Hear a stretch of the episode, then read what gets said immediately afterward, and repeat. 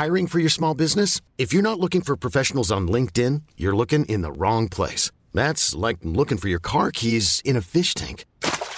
LinkedIn helps you hire professionals you can't find anywhere else, even those who aren't actively searching for a new job but might be open to the perfect role. In a given month, over 70% of LinkedIn users don't even visit other leading job sites. So start looking in the right place. With LinkedIn, you can hire professionals like a professional. Post your free job on linkedin.com slash achieve today. NoWatch.fm Incredible Web Shows Cette émission vous est proposée avec la participation de Numéricable.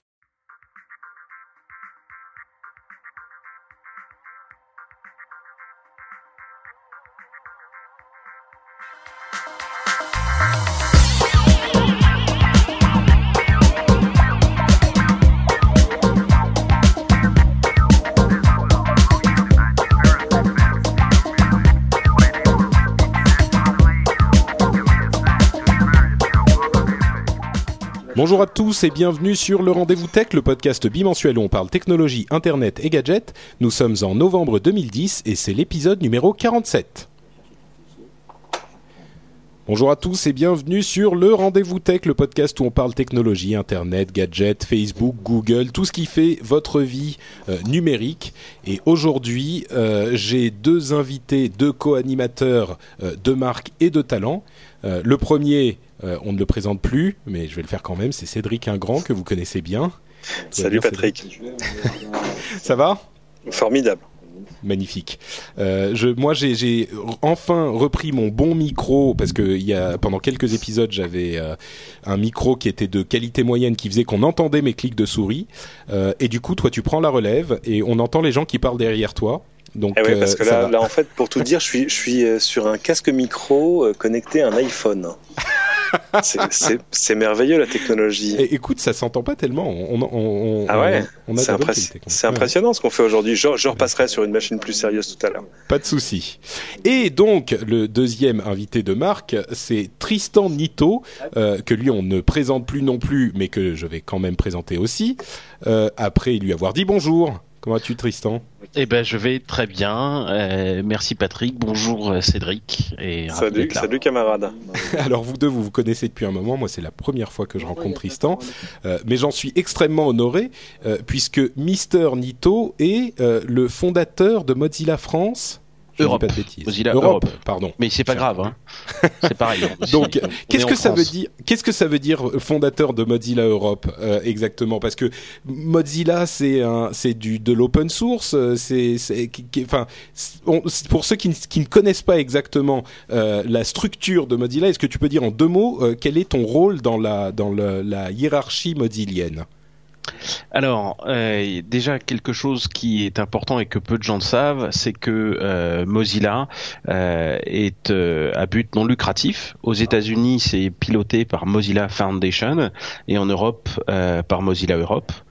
Euh, c'est un projet qui existe depuis longtemps, mais qui a connu des moments de gloire et des moments difficiles. Et le moment le plus difficile, c'était en 2003, quand initialement lancé par Netscape, bah, le, Netscape a laissé tomber Mozilla. Il a fallu créer euh, une structure pour euh, bah, pour euh, que le projet puisse survivre.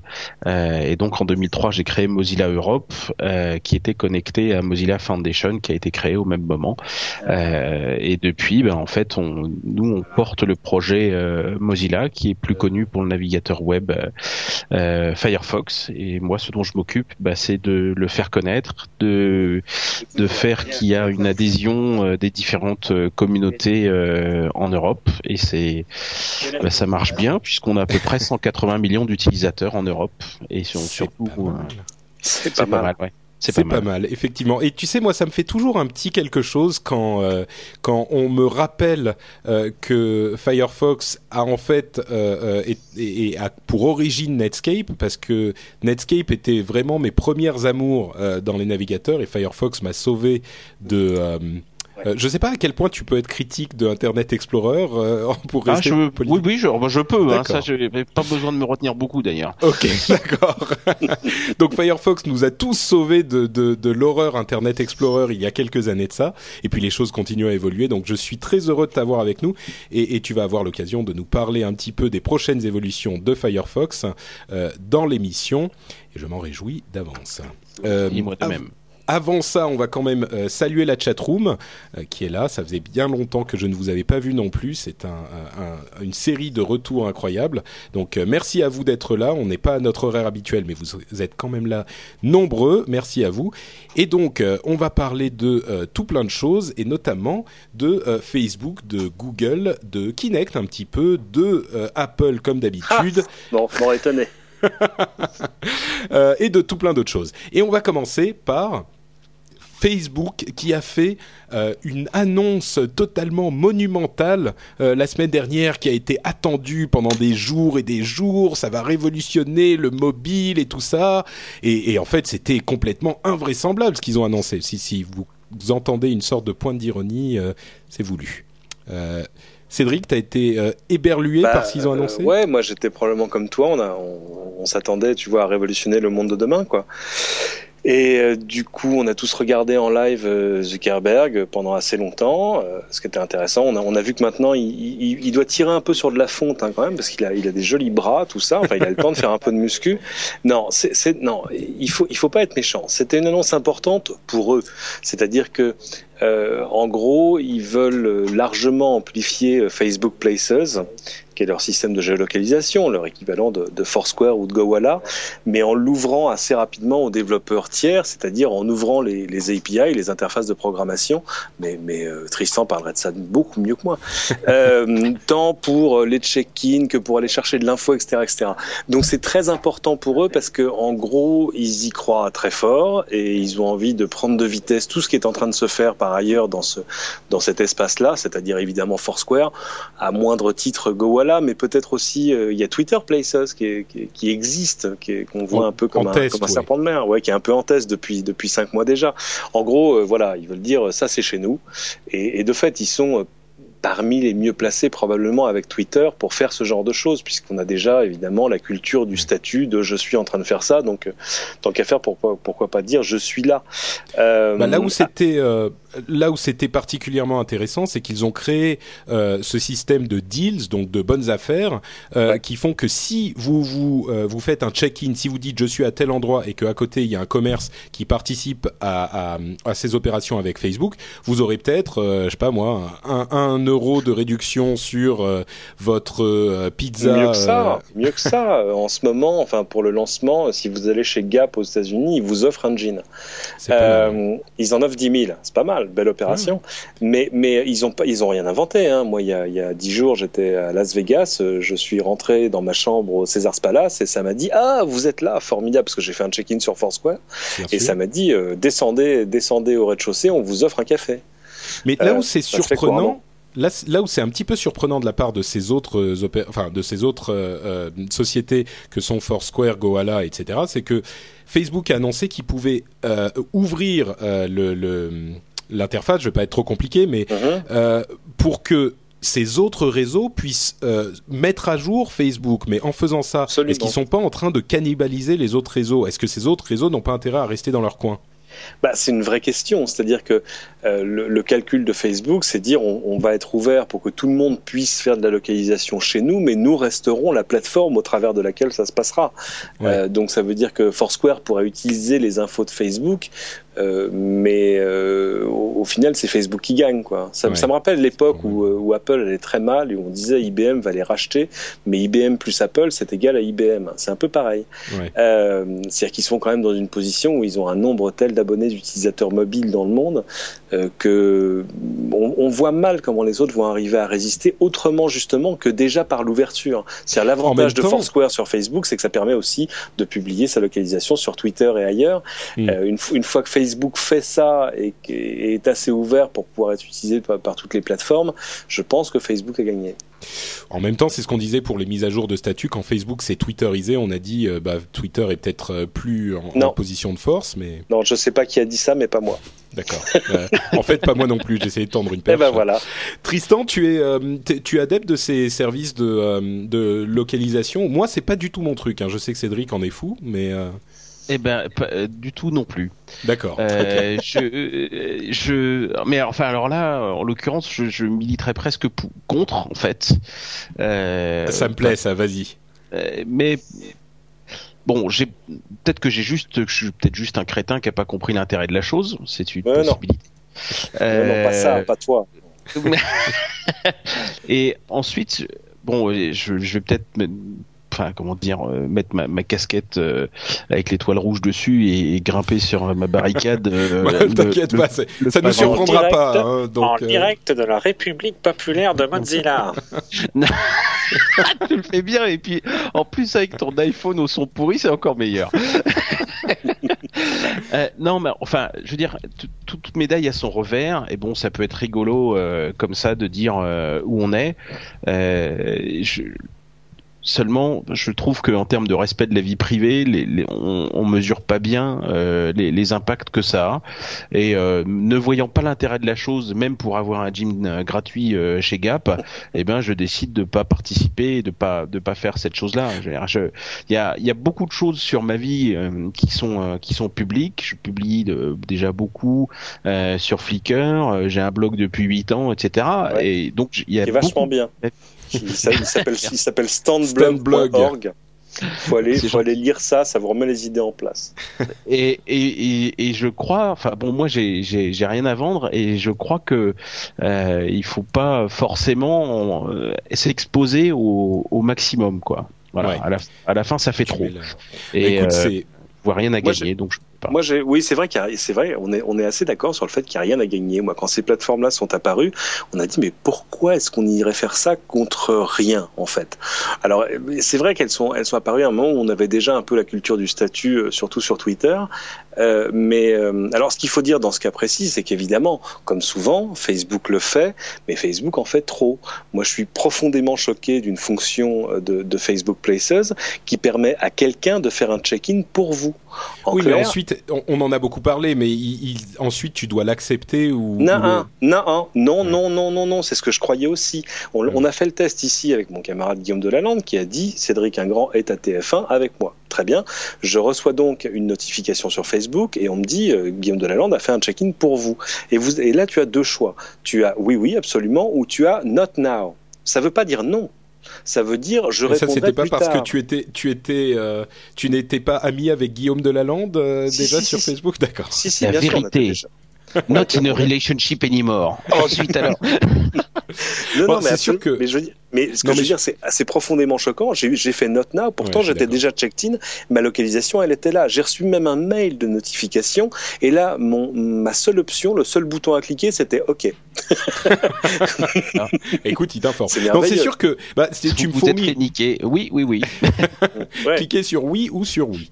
J'ai- Euh, eu, l'en- j'ai eu l'envie, moi, d'aller d'aller au Queen euh, sur les Champs-Élysées à 2h du matin et de faire un check-in pour tous mes confrères journalistes qui étaient sur Facebook ou d'a- ou d'aller à côté, euh, je sais pas, d'un bar montant ou d'une- boîte échangiste et de faire un check-in de tous les politiques que je connais sur Facebook. Je pense que je vous, je vous promets que le problème aurait bougé dès le lendemain. ah bah, ça, ça serait peut-être un truc militant à faire. Hein. euh, bonne idée. Moi, je pense que pas une mauvaise idée.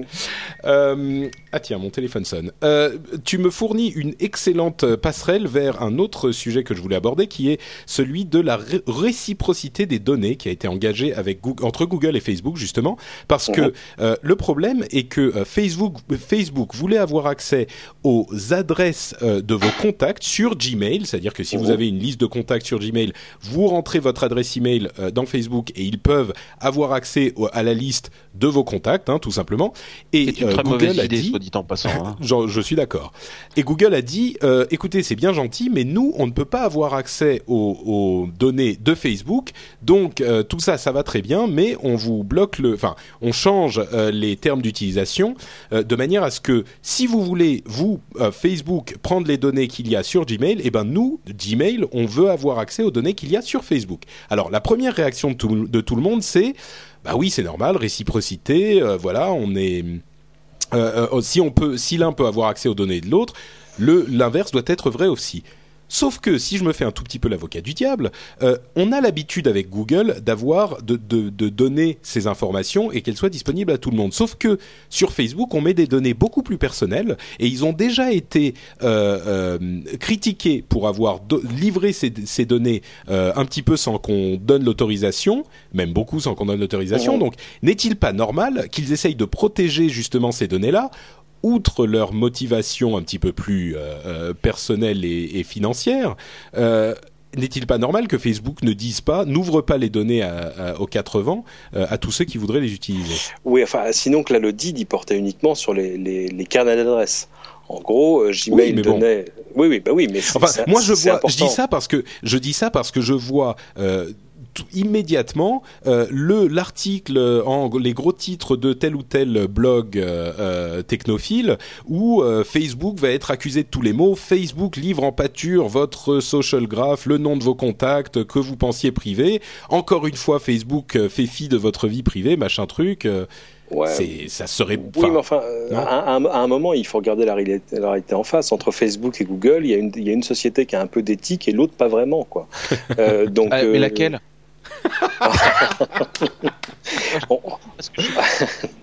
Tristan, toi, tu, les mets dans le, même sac?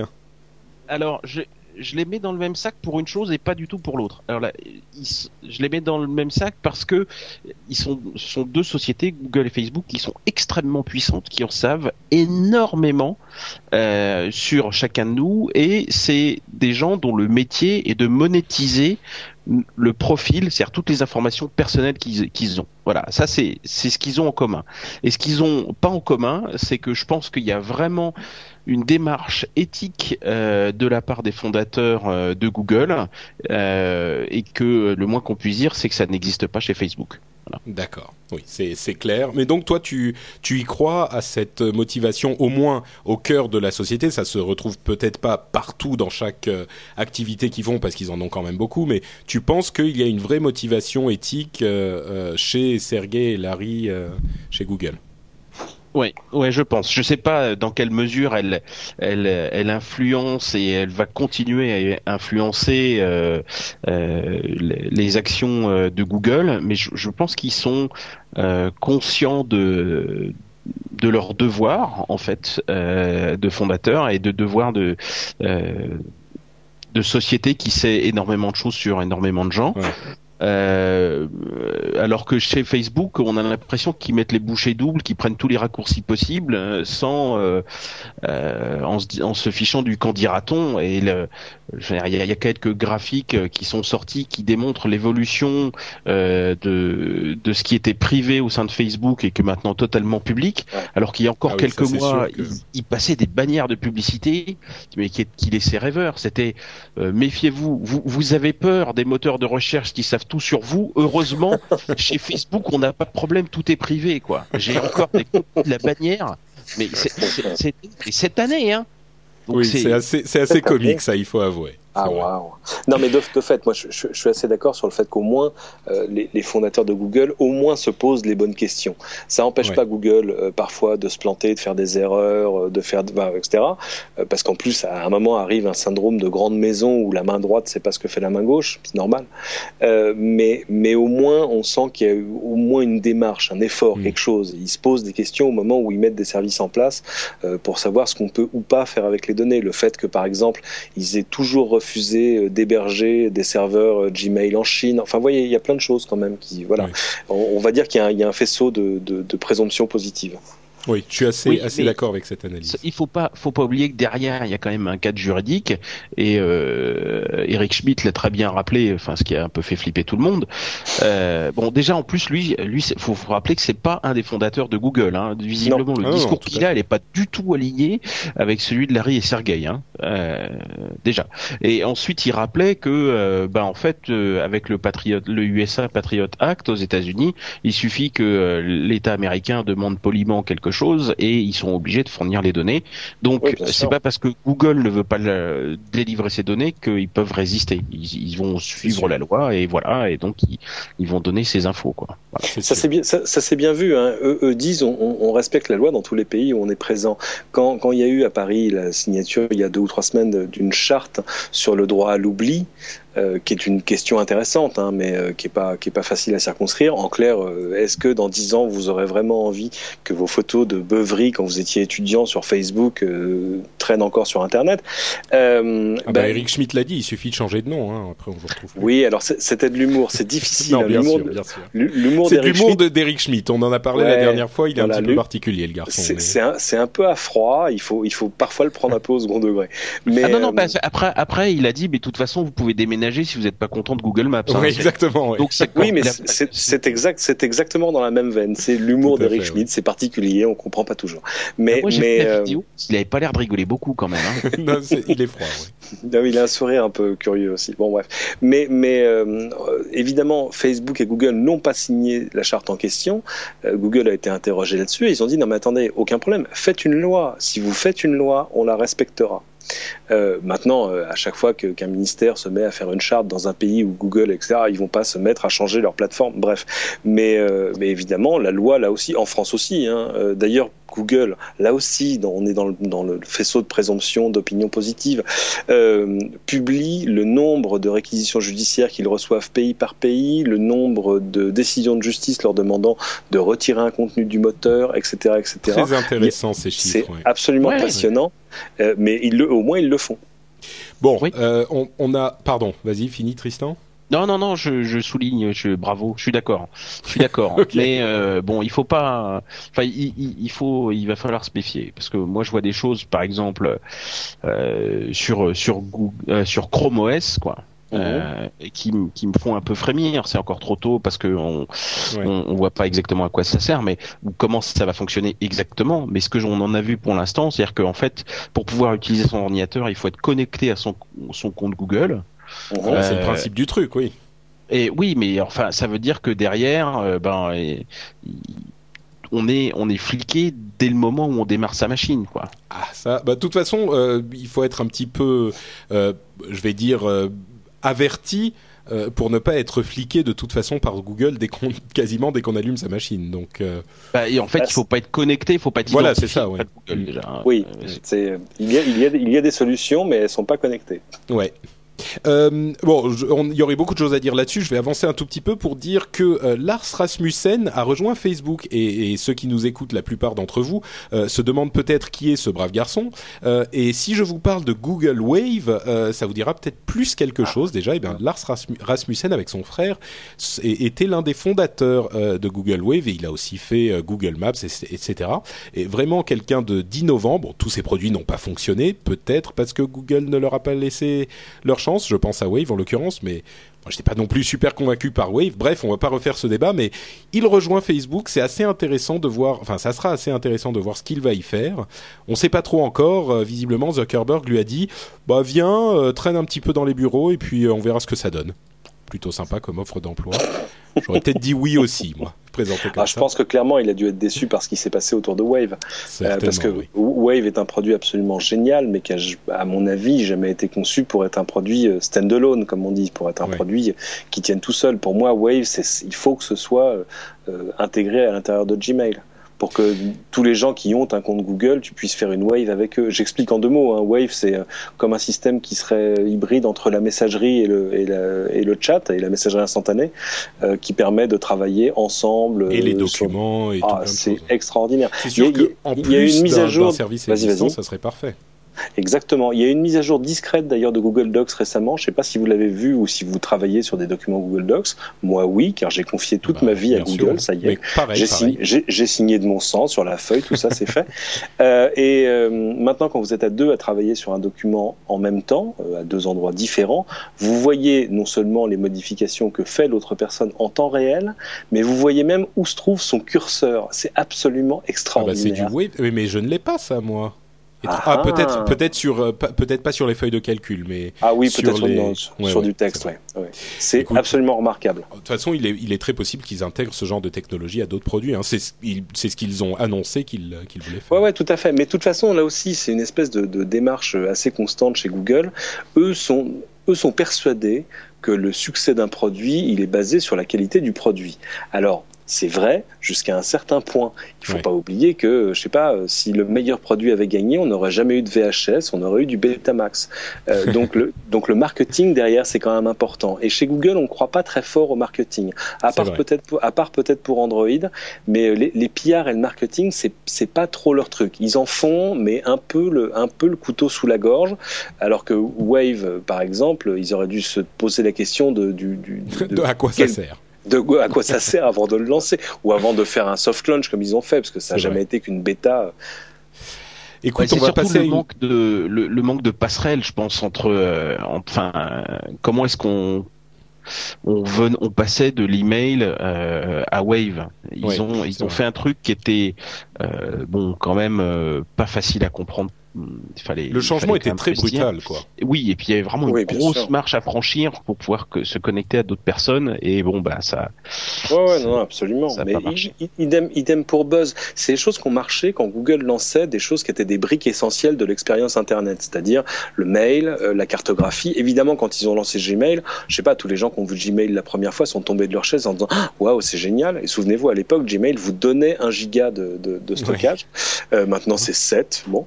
Euh, et puis les autres sont, sont revenus à la charge. Euh, pareil pour Maps. La première fois, on a vu Maps. Souvenez-vous, nous, on avait Ah bah, Maps, avant. une merveille. Euh, ouais. c'est- oui, oui, voilà, c'est c'était- voilà. effectivement. Ah Non, problème, je c'est suis fan de Google Maps. Hein, c'est vraiment enfin. Ah oui, certain. Ces années après, c'est toujours génial. Bon, bah, espérons que...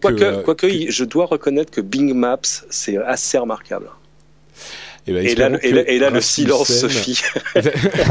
non, non, Non, mais pourquoi pas, C'est pourquoi bien, pas c'est bien. Il faut de la concurrence. Alors je suis à fond là-dessus. Hein. Oui, Euh, tout, tout- tout à, tout à l'heure, tu- Patrick, tu disais que, que, en fait, Tristan, enfin Tristan, pas tout seul, nous, nous avait euh, sauvé d'Internet Explorer. Je pense même que ça va plus loin. Si, si Internet Explorer est, est, est bien meilleur aujourd'hui qu'il n'était il y a 5-6 ans, c'est entre autres grâce à Tristan. Ah bah, Sans, enfin, sans- sans- on peut faire, on c'est- peut c'est faire des phrases simples. Sans Tristan Nito, il n'y aurait pas eu d'Internet Explorer 9 qui semble avoir fait d'HTML5 sa nouvelle religion. Ouais, euh, Et- et- et je sais pas. Enfin, je, enfin, sans- on va pas me citer moi, mais sans Mozilla, oui. Euh, voilà. On Oui, aurait peut-être pu faire. Mozilla sans moi. hein. On aurait compris. Euh, Les, auditeurs auront compris. Euh, avant de pa- passer à, à Mozilla, parce qu'on veut en parler, tu parlais de, de sociétés qui comprennent pas tout au, au marketing et aux relations publiques. Je voudrais parler d'Apple.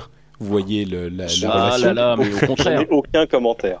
Euh, L'iPhone 3G a été complètement euh, euh, massacré par l'arrivée de l'OS 4 et certains euh, utilisateurs aux États-Unis veulent faire un procès euh, à Apple. D'ailleurs, ils ont lancé un class action euh, pour faire un procès à Apple puisqu'ils disent vous avez forcé la mise à jour euh, de l'iPhone 3G, il est inutilisable sous la nouvelle version de l'OS et donc c'est une sorte de vous, vous vouliez nous obliger à acheter la nouvelle version du téléphone.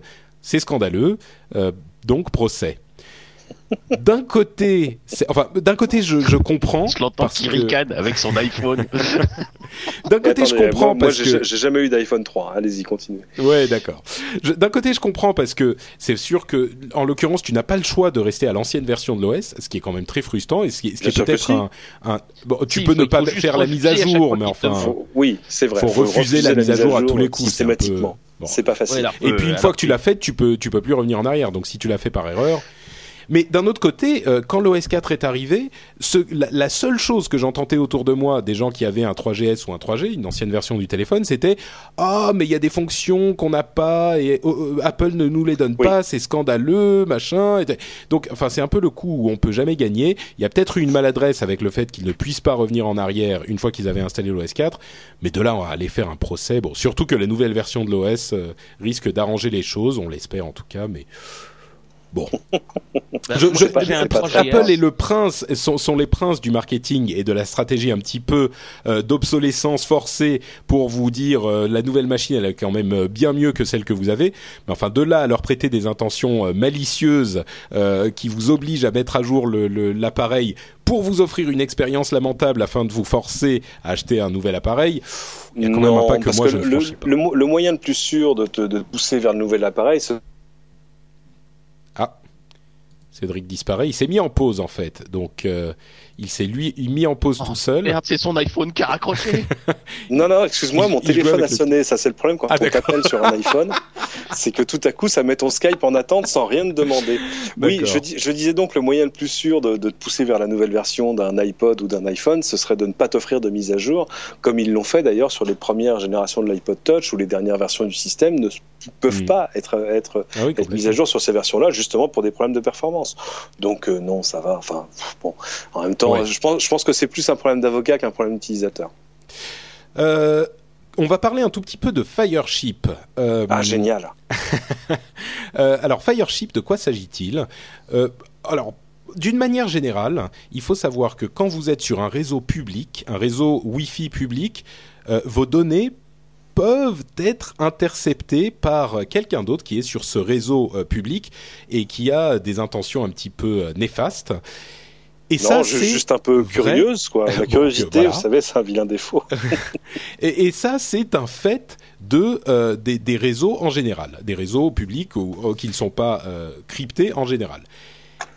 Si les sites que vous allez visiter ne sont pas en HTTPS, c'est-à-dire cette, euh, cette euh, fonction de sécurité, eh ben quelqu'un peut aller regarder ce qui s'y passe. Et Fireship est un add-on de euh, Firefox justement qui automatise un petit peu cette opération qui a fait beaucoup de bruit il y a une dizaine de jours parce que les choses devenaient tellement simples que euh, ça, a provoqué une certaine inquiétude dans les milieux euh, technophiles. Alors on a beaucoup attendu la réponse de Mozilla. Et il y a, euh, je sais plus combien de temps, quelques jours, une petite semaine, Mozilla a répondu qu'il ne n'allait pas enfin, il n'y avait pas de moyen de désactiver ou de bloquer euh, Fireship, ou qu'en tout cas, il n'allait pas essayer, puisque c'est simplement une une. Euh, dis-moi si je me trompe, hein, Tristan. Je, je, je fais peut-être un raccourci facile, mais je ne me suis pas mis à hurler, c'est que j'ai rien à dire. euh, C'est-à-dire que Fireship en fait ne fait rien de de d'illégal ou de non autorisé. Il va seulement euh, un, un, inspecter les paquets. Bon, d'illégal, c'est peut-être un petit peu euh, c'est euh, compliqué, oui. Ouais. Le, mais, il, mais ne, il ne fait rien d'illégal, c'est juste toi qui fais un truc illégal en cliquant dessus. Mais c'est voilà. Voilà, c'est un petit peu ça. C'est-à-dire que à la base, moi, ma première réaction, c'est en, en, en, entendant cette euh, cette news, je me suis dit, mais c'est pas vraiment à, enfin Fireship qui est qui est le problème. Oui, dans les faits, c'est un petit peu ça, mais il faudrait que Facebook, Twitter, Gmail, tous ces, ces, ces services euh, soient par défaut en HTTPS, en, en, en accès sécurisé. C'était plus ma réaction. Donc, euh, et, et c'est même c'est même lamentable qu'il ne soit pas déjà quoi. C'est vraiment important ce genre de choses parce que vous faites transiter en clair, euh, sans cryptage, des données très importantes et très personnelles. Non mais en fait, Tristan, j'ai saisi de... le. Vas-y Cédric. Oui, non, non, j'ai rien dit, moi, j'ai rien dit. Non, non, mais le, le truc, c'est qu'il faut, il faut le voir à l'œuvre. C'est extraordinaire. C'est extraordinaire. C'est-à-dire que tu, tu l'as décrit techniquement, mais en gros, comment ça marche? Tu te connectes à un réseau ouvert, un réseau non crypté. Tu lances. vous allez au McDo, vous, vous êtes en train de manger votre McChicken. Moi, je l'ai. Je l'ai testé, euh, je l'ai testé à, à, San Francisco dans le dans le lounge d'une compagnie aérienne que je, que je, nommerai pas. Et c'est remarquable parce qu'en fait, qu'est-ce qu'il fait? Il va pas choper les logins mots de passe des gens qui se connectent. Il va juste garder une copie de tous les cookies qui passent à sa portée. Le cookie, c'est le truc qui est stocké chez vous pour dire à Facebook, c'est bon, ça y est, il est connecté, on lui redemandera son password dans deux semaines euh, ou dans deux heures. Euh, et une fois qu'on a la copie de ce cookie, il vous, les, il vous les montre dans une colonne, vous cliquez dessus, vous vous retrouvez sur la page Facebook de la personne qui s'est connectée à son Facebook, vous vous retrouvez sur la page Yahoo de la personne connectée à Yahoo, etc. etc. Effectivement, expliqué comme ça, les, les, auditeurs vont certainement mieux comprendre pourquoi ça a fait beaucoup de bruit. Euh, ah, c'est remarquable de simplicité. C'est ouais. totalement. Moi, je, je me suis connecté en, en deux minutes. J'avais huit identifiants. J'avais huit comptes de gens chez qui je pouvais me connecter, dire des bêtises, publier des photos, prendre leurs données. Parce que le problème, c'est pas tant moi, quelqu'un qui puisse accéder fugitivement à mon Facebook pour prendre des photos ou, ou, ou écrire des bêtises sur mon mur. Bon, c'est pas très grave. Par contre, quelqu'un qui arrivera à prendre le contrôle de mon Gmail, c'est catastrophique. Parce que si j'ai le contrôle de, votre, de ton Gmail, par exemple, Patrick, je peux tout faire. Je reconnais je reconfigure tous tes réseaux sociaux, j'ai tes coordonnées bancaires, euh, je parle même pas des aspects purement personnels euh, de ce qui se passe que, perso. Sachant entre parenthèses que Gmail est en HTTPS, donc a priori non. Euh... Ils, ils, avaient décidé eux depuis un certain temps déjà de le passer mmh. en HTTPS. Ils ont fait le calcul, ça leur coûte 1% de ressources machines en plus. Alors 1% à l'échelle de Google c'est pas mal, mais ils disent c'est dans nos moyens. Euh, parce que de fait, ça évite justement d'avoir, ne serait-ce que déjà les logins mots de passe, parce que euh, ce que Fireship met en évidence, c'est un problème de sécurité qui existe depuis très longtemps. Bien sûr. Euh, oui. on, on sait depuis très longtemps que sur des réseaux ouverts, faites gaffe, les hotspots orange, les machins, c'est terrible. Euh, tous les logins mots de passe, dès que vous allez vous connecter par exemple à un compte mail qui est pas crypté, à, à- à- imaginons que vous ayez une banque qui demande pas un login crypté, je, je n'ose, c'est un cauchemar, etc., etc. Tout ça peut être sniffé de manière absolument simple sans que vous en ayez la moindre trace. Fireship met juste ça en évidence de manière euh, tout à coup hyper simple, c'est-à-dire que ma grand-mère saura l'utiliser. Euh, mais Et c'est pour euh, ça que moi j'ai j'ai vraiment apprécié la réaction de Mozilla qui a dit, enfin la, la facilité, enfin la facilité. Disons qu'ils auraient pu euh, faire un, un coup de, de, de bonne presse et dire oui on va bloquer, c'est scandaleux machin. Ils ont dit non, euh, c'est un, un- c'est simplement comme tu le dis Cédric, ça met en évidence un problème qui existe déjà. Bien Donc sûr. euh, voilà, nous à partir de là on n'a pas à dire euh, quel euh, quel euh, add-on, euh, enfin pour ce type d'add-on en tout cas on va pas aller le bloquer. Tri- Tristan, toi c'était quoi ta réaction quand tu as, parce que ça fait quand même pas plaisir, quoi. Je veux dire, euh, j'imagine que ça a été un petit peu la panique pendant pendant quelques heures au moins euh, au sein de Mozilla quand vous avez appris l'existence bah, de ce truc. Euh, pas tellement parce que chez nous, on, enfin, on sait comment ça marche déjà. On Ouais. sait que le problème ne vient pas de chez Firefox, c'est-à-dire que c'est pas une faille de sécurité de Firefox qui permet ça. Mm. Euh, du- ça, ça vaut le coup d'être précisé parce que visiblement, il y a des gens qui n'ont pas compris. C'est grâce à Firefox on peut pénétrer dans les comptes. Euh, oui, en même temps, euh, Firefox n'a pas de trou de sécurité qui permette ça. C'est juste que, bah, comme c'est un logiciel puissant, en fait, des gens ont été capables d'écrire une extension qu'ils n'auraient pas pu écrire avec d'autres systèmes d'extension comme euh, comme Chrome, par exemple. Donc, euh, le fait qu'on soit puissant a permis à des gens de faire des choses qu'on savait possibles, mais juste ça les rend plus faciles. Et ensuite, on estime que c'est pas notre rôle chez Mozilla d'empêcher les gens d'installer les logiciels qu'ils veulent installer sur leur ordinateur. Euh, Ça serait un cas de censure et ça, euh, on voudrait pas censurer euh, les utilisateurs sous prétexte que des sites web font pas leur boulot de sécuriser leur connexion. Ouais. Donc fondamentalement, je, je vois dans Fireship un appel aux, aux grands euh, sites qui fonctionnent avec des identifiants, euh, typiquement Facebook, Yahoo, etc., pour qu'ils passent en SSL, c'est-à-dire avec des connexions chiffrées. Euh, comme le disait Cédric, moyennant un coût CPU minime euh, de l'ordre de 1 ou 2% ils peuvent sécuriser ces connexions. Et c'est la moindre des choses à faire parce que ça fait Ouais, depuis clairement. toujours que c'est possible. Et clair. c'est Et, ça, et on a eu des réactions de, de ces grands euh, de ces grands sites qui est-ce qu'il y en a qui ont dit bon bah on va peut-être y penser ou rien du tout euh, c'est c'est toujours la porte ouverte euh, à Pas, toutes les pas à ma connaissance, mais ce qui est, ce qui est intéressant, c'est qu'en fait, des gens qui sont du côté des utilisateurs et, et qui veulent dé- défendre euh, la position des utilisateurs sur Internet, et je pense en particulier à, à l'EFF, l'Electronic Frontier Foundation, qui euh, propose depuis longtemps et, euh, une extension, euh, je crois que c'est SSL Everywhere, je suis pas certain, euh, ou à moins que ça soit HTTPS Everywhere, je sais plus. Enfin bon, on peut chercher euh, ça sur le site de E eff.org.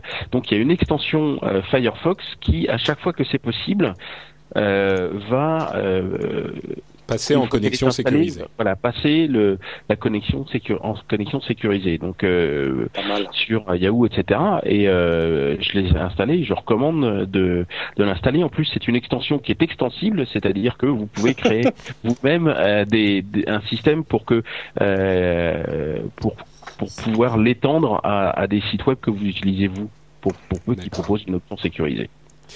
Bon, écoute, euh, merci de ce, de ce commentaire. Tu parles d'extension euh, extensible. Moi, j'aimerais qu'on euh, transite vers une autre, disons, extension de Firefox, puisque vous êtes en train, dans vos labos, de préparer la quatrième version du logiciel. Et moi, je, je, vais te- t'expliquer mes aventures de navigateur, et, j'espère que tu vas pouvoir me dire me, me répondre euh, pourquoi je vais être intéressé par, euh, par Firefox 4. J'ai commencé avec euh, Netscape, à vrai dire, j'ai commencé avec Mosaic, donc ça faisait longtemps. Puis Ah, Netscape. Navigator. Il y a une certaine partie de notre- nos auditeurs qui ne savent même pas de quoi on parle, c'est tellement vieux. Euh, puis je suis passé sur Inter- Internet Explorer parce qu'il fallait bien, parce qu'ils ont un petit peu envahi le, le- le monde entier. Et puis ça a été un petit peu le statu quo. Et Firefox est arrivé. Alors Firefox est arrivé, comme je le disais tout à l'heure, euh, c'était la délivrance. Ça a été euh, euh, la, solution claire, nette et, complètement précise pendant plusieurs années. Et puis il y a, je sais pas, peut-être deux ans, Chrome est arrivé et puis Safari est arrivé aussi. Il y en a quelques-uns qui, arrivent à droite à gauche. Et moi, j'ai pas fait de secret du fait que j'aime énormément Chrome. D'une part, il est extrêmement rapide. En plus, il est léger. Et c'est vrai qu'aujourd'hui, quand je reviens sur, Firef- sur Firefox, que j'utilise encore, euh, la lourdeur euh, se fait quand même un petit peu sentir. Il est un petit peu plus, euh, un petit peu plus. Je je sais même pas si on peut dire ambitieux, mais il accuse un petit peu son âge, j'ai l'impression.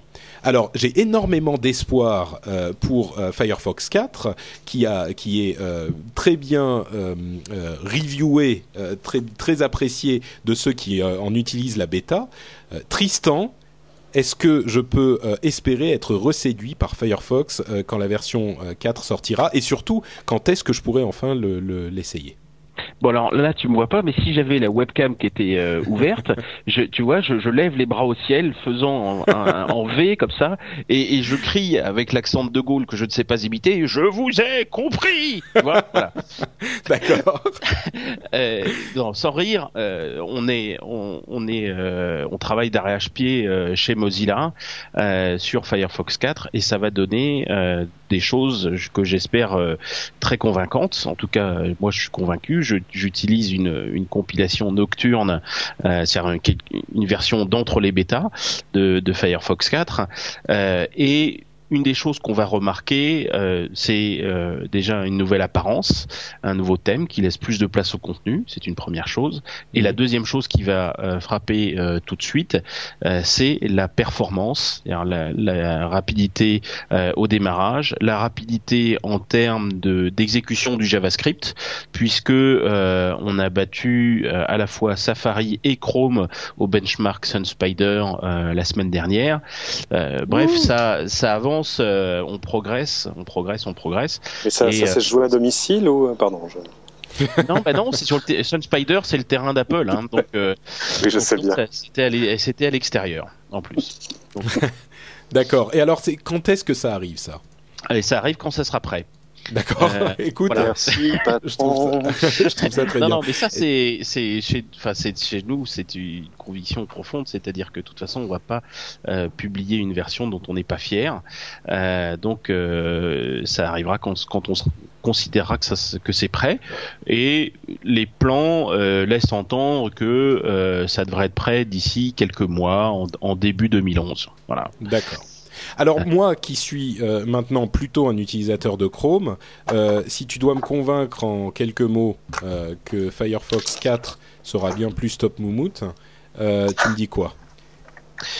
Alors ça dépend. Euh, qu'est-ce qui, qu'est-ce qui te fait, euh, qu'est-ce qui te fait tilter À quoi t'es sensible euh, Moi qui Euh, suis inquiet en termes de vie privée, par exemple, on a un système de synchronisation entre différentes versions du, du navigateur. Tu peux avoir ton Firefox à la maison, ton Firefox au bureau et ton Firefox dans la poche avec Firefox mobile qui va sortir à peu près en même temps. Et c'est ils sont ces, ces versions de Firefox vont partager euh, les marque-pages et ton historique de navigation, qui est très personnel parce que bon bah ça dit tout ce que tu fais et à quelle heure euh, dans sur ton navigateur. Mais Et euh, ça, c'est Google fait de propose le même chiffrée. service. euh. Ah d'accord, Ah, ah oui et ça c'est est les seuls. d'accord. Euh, oui. Alors voilà, ça c'est sur le respect de la vie privée, on est très très en avance euh, par rapport à Google qui évidemment a pas forcément les mêmes intérêts que nous euh, de ce point de vue-là. À vrai Euh, dire, je je t'interromps une toute petite seconde. Euh, tu me disais, moi, qu'est-ce qui t'intéresse? Effectivement, tu évoques la vie privée, mais au-delà de ça, euh, le fait que euh, Google, même si c'est une société que j'adore, le fait qu'ils aient certains intérêts économiques, euh, si quelqu'un d'autre me propose le même type de, produit euh, avec des intentions euh, un petit, j'ai pas envie de dire pures parce que c'est caricaturer un petit peu la chose, mais euh, quelqu'un à qui je peux faire un petit peu plus confiance, déjà j'ai un a priori plus positif. Donc là, tu me dis, on aura ce, on revient à niveau d'une part et puis on est quand même Mozilla quoi. Oui, oui, oui, clairement. Mais c'est là que tu vois que fondamentalement, il y a une, il y a différence, j'irais jusqu'à dire génétique ou une différence d'essence entre Google euh, et Mozilla. On est une organisation à but non lucratif. On est clairement du côté des utilisateurs. Et tes données personnelles, on va pas essayer euh, de les monétiser et pour que tu en sois certain, te demande même pas de nous faire confiance. On, te dit elles sont chiffrées sur ton ordinateur et ce qui fait que ce qu'on stocke sur le euh, sur les serveurs de Mozilla pour faire la synchronisation, Mozilla ne peut pas le lire. Et même on va plus loin puisqu'en fait le logiciel serveur qui va stocker ces données là, eh bien il est lui aussi c'est du code libre, c'est de l'open source. Tu peux installer ta propre version du serveur et donc contrôler ces données-là et par exemple offrir euh, ça à, tous les gens d'une communauté, je sais pas, à ton club de foot, ton école. Tiens, j'ai une question qui euh, fâche. Les gens de French Spin. c'est gentil. J'ai une question qui fâche. Euh, que se passe-t-il si la police tape à la porte de Mozilla et vous dit, Monsieur, nous avons besoin de voir euh, quel euh, favori utilise Monsieur Cédric Ingrand? Donc, ah. si vous voulez bien nous nous livrer ces données, nous vous en serons fort aise. Eh ben, en fait, on va surtout leur donner Fireship et on va leur dire de se connecter. Oui. non, mais clairement, en fait, on pourrait pas leur donner. C'est-à-dire qu'on, allez, je je suis pas un juriste spécialisé en droit américain, mais si si le gouvernement américain existe ce genre de choses, on va leur donner en fait un gros truc binaire complètement chiffré et on va leur dire messieurs, démerdez-vous, voilà. D'accord. Ok, et dis-moi, il y a une autre chose qui m'intéresse particulièrement. Euh, L'un des autres animateurs de l'émission s'appelle Yann et il est euh, obstinément anti-web app et euh, on essaye de lui prouver depuis deux ans qu'on fait l'émission que les web apps c'est le futur et il reste accroché à ses applications indépendantes téléchargées sous Windows. Donc ah, j'ai entendu dire, oui, tout s'explique en, plus, mm. oui voilà. Euh, ses oreilles doivent siffler le pauvre. J'ai entendu dire euh, au détour de, de, quelques couloirs que euh, euh, Mozilla préparait aussi un web app store. Euh, est-ce que tu, tu, peux nous en dire plus là-dessus aussi? Parce Ah oui, oui, tout à fait. Il y a les, les app stores, c'est un concept qui est, qui est très intéressant. Ryan Reynolds here from Mint Mobile. With the price of just about everything going up during inflation, we thought we'd bring our prices down. So to help us, we brought in a reverse auctioneer, which is apparently a thing. Mint Mobile unlimited premium wireless. Have to get 30, 30, bit to get 30, bit to get 20, 20, 20, bit to get 20, 20, bit to get 15, 15, 15, 15 just 15 bucks a month. So, Give it a try at mintmobile.com/switch. slash $45 up front for 3 months plus taxes and fees. Promo for new customers for limited time. Unlimited more than 40 gigabytes per month slows. Full terms at mintmobile.com. Hiring for your small business? If you're not looking for professionals on LinkedIn, you're looking in the wrong place. That's like looking for your car keys in a fish tank. LinkedIn helps you hire professionals you can't find anywhere else, even those who aren't actively searching for a new job but might be open to the perfect role. In a given month, over 70% of LinkedIn users don't even visit other leading job sites. So start looking in the right place. With LinkedIn, you can hire professionals like a professional. Post your free job on linkedin.com slash achieve today. Il y a du très bon et malheureusement il y a du très mauvais. Alors on va commencer par le très bon. Euh, le très bon, c'est que ça permet de découvrir des applications euh, qu'on n'aurait pas pu découvrir autrement. Le fait qu'il y ait des catégories, euh, le fait qu'il y ait éventuellement des notes données par les utilisateurs sur ce qu'ils pensent, etc. Ça permet de découvrir des applications euh, pour les utiliser. Donc c'est une bonne chose pour les gens qui font des applications. La deuxième bonne chose des App Store, c'est la monétisation. C'est-à-dire que derrière, il peut y avoir un mécanisme de paiement, ce qui fait qu'on n'est pas obligé d'avoir recours à la publicité pour euh, gagner de l'argent en, proposant une application web. Ce qui, à mon sens, est une excellente chose. C'est-à-dire qu'en tant qu'individu euh, qui tient sa vie privée, je préfère très nettement euh, financer une application en payant pour ça, plutôt que de dire ah ça a l'apparence de la gratuité, mais en fait ce que je donne en échange, c'est que je suis fliqué et mm. profilé par data mining, par ces sociétés qui revendent ça euh, à, à, des sociétés tierces. Donc moi, je préfère payer de l'argent sonnant et trébuchant euh, plutôt que de donner ma, vie privée en échange. Bon, donc c'est le deuxième aspect positif, c'est la monétisation, ce qui est bon pour les sociétés et ce qui est aussi bon pour les utilisateurs. Par contre, ce qui est très mauvais, on le voit, euh, malheureusement, je vais prendre l'exemple. Il va parler euh, d'Apple là, ça va arriver, je le sens. pomme, dont je tairai le nom, euh, qui a le monopole euh, sur l'App Store. Et là, ça devient très gênant parce que c'est en fait, ils vont décider ce que j'ai le droit et ou pas le droit d'utiliser sur cette machine que j'ai pourtant achetée, que ce soit un iPhone ou un iPad. Mhm. Donc euh, c'est pour ça qu'il n'y a pas euh, de Firefox euh, pour l'iPad ni pour l'iPhone. C'est parce que Apple a décidé qu'il n'autoriserait pas une telle application sur leur sur les systèmes que pourtant les gens ont achetés. Alors on peut se dire ouais c'est pas grave il y a Safari etc mais c'est beaucoup plus gênant quand on a vu qu'ils ont refusé un certain nombre d'applications euh, pour des critères qui sont euh, pour le moins euh, douteux donc par exemple ils ont refusé l'application d'un caricaturiste sous prétexte que ça ne présentait pas les personnes caricaturées sous leur meilleur jour Oui, bon, là j'aurais des choses à dire, mais je vais te laisser finir. C'est un argument un petit peu facile euh, sur ce point précis. Mais je comprends Bah, ce que tu dis. ils Quand ont fait ils ont tourné Kazakh et ils ont accepté euh, ils ont accepté les cette Bah application oui, non, mais parce qu'effectivement, ils avaient, ils avaient une, euh, une, une politique euh, de, de- d'acceptation des apps qui disait on peut pas faire de, de, de, de- on peut pas, euh, ah, comment on dit Euh, oui c'est indéfendable je suis d'accord avec toi Mais bon, de toute façon, on en avait déjà parlé, mais je comprends dans, dans le fond de ce que tu dis, je suis d'accord pour certaines plateformes, elles doivent exister, ces plateformes où tout est libre. Et en Mais, l'occurrence, non, c'est non, pas vous- où tout est libre, mais c'est juste que les gens ils aient le choix. C'est Oui, non, mais essentiel d'avoir oui. le choix dans les logiciels que tu veux utiliser. Sinon, euh, t'as euh, t'as un mec qui en Californie décide ce que tu as le droit d'utiliser et pas le droit d'utiliser. Et je trouve Mais ça oui, mais Steve Jobs a bien compris ce dont j'avais besoin et ce dont je n'avais pas besoin. Moi, Ah. me- Voilà, c'est ça. Ah, ça y est, là, la, fa- la fanboyerie est de retour. Ah, je pouvais pas l'éviter celle-là. Full D'accord. hein. Ouais. Et donc, Ah, et full donc, swing, euh, ouais. Et donc, euh, le, le, le, l'App Store que vous êtes en train de concevoir euh, sera ouvert à tous les éditeurs. Ils pourront proposer leurs applications. Ah mais c'est mieux que ça en fait. Nous on va pas faire on va pas faire de d'App Store. Déjà euh, en fait on, on écrit des logiciels et on écrit une spécification qui fait que les gens ou n'importe qui peut créer son propre App Store et n'importe qui faisant une application web peut la proposer à n'importe quel App Store. Et, Mm. ne- et les App Store en question ne sont pas réduits aux applications qui tournent dans Firefox, mais aux navigateurs modernes. C'est-à-dire qu'on va trouver des App Store qui marchent sous Chrome, sous Safari, sous Opera euh, et, euh, et sous Firefox. Et il y aura le choix entre plusieurs App Store. Et c'est ça, c'est ça Mais qui est bon. Pourquoi euh, IE9, c'est pas un navigateur moderne? Ah bah, il est pas sorti encore, on verra. Ah, non, en fait, c'est après le fanboy, on a le troll qui vient pointer le bout de son nez. Donc, euh, et, et ça, on peut l'attendre pour quand? Bah, en C'est fait, pareil, c'est quand ça sera prêt, quoi. Non, non, non.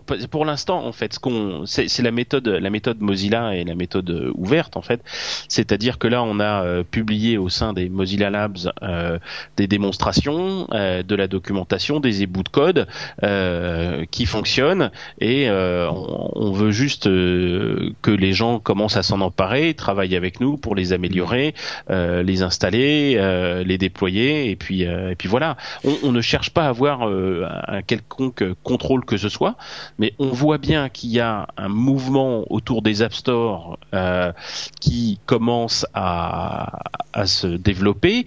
Euh, certains aspects négatifs, euh, comme sur l'iPhone avec cette notion de monopole, sont très inquiétantes pour la société qu'on est en train de construire. Mhm. D'autres exemples avec le, il y a Google qui fait un Chrome App Store, qui, Ouais. je sais pas comment il s'appelle, qui ne fonctionne que sous Chrome. Euh, C'est pas ça le web d'après nous. Le web, c'est euh, le- les gens ont le choix du navigateur, ont le choix du site, ont le choix, choix du fournisseur, Euh, et donc on voudrait, on s'est demandé en fait s'il y avait un App Store à, à l'image du web, à quoi il ressemblerait, et euh, c'est ça qu'on a essayé de, de construire. Et Ouais, on donc c'est beaucoup plus, euh, c'est c'est beaucoup plus qu'un App Store. C'est vraiment un framework pour euh, ouvrir ces, ces, les avantages de ces concepts d'App Store euh, au, À au- à la qui. communauté. Ouais, d'accord. Voilà. Alors concrètement, sur Internet. concrètement, euh, pour que les gens comprennent vraiment, parce qu'on a des auditeurs qui sont pas forcément hyper euh, euh, techniques. Le jour où les App Store euh, qui s'appuient sur l'infrastructure que vous avez développée existent, moi je vais sur superappstore.com, et qu'est-ce que ça me propose en fait? Des, liens vers, d'autres sites web? Ça, sera, ça prendra quelle forme? Ces, apps euh, ça, résidera comment sur ma machine? Est-ce qu'elles seront sur ma machine? Ça, se présente comment?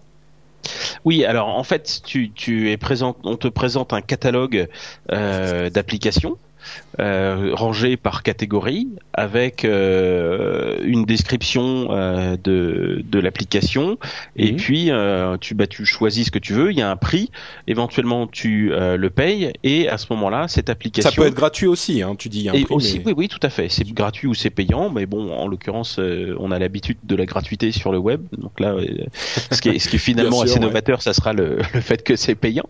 Mhm. Euh, et tu te, bah, tu, tu payes et tu, la- l'application se retrouve visible au sein de ton navigateur. Alors pour l'instant, on fait ça avec une extension euh, de, de Firefox, et ce qui fait que ton application, elle est accessible euh, en un clic de souris.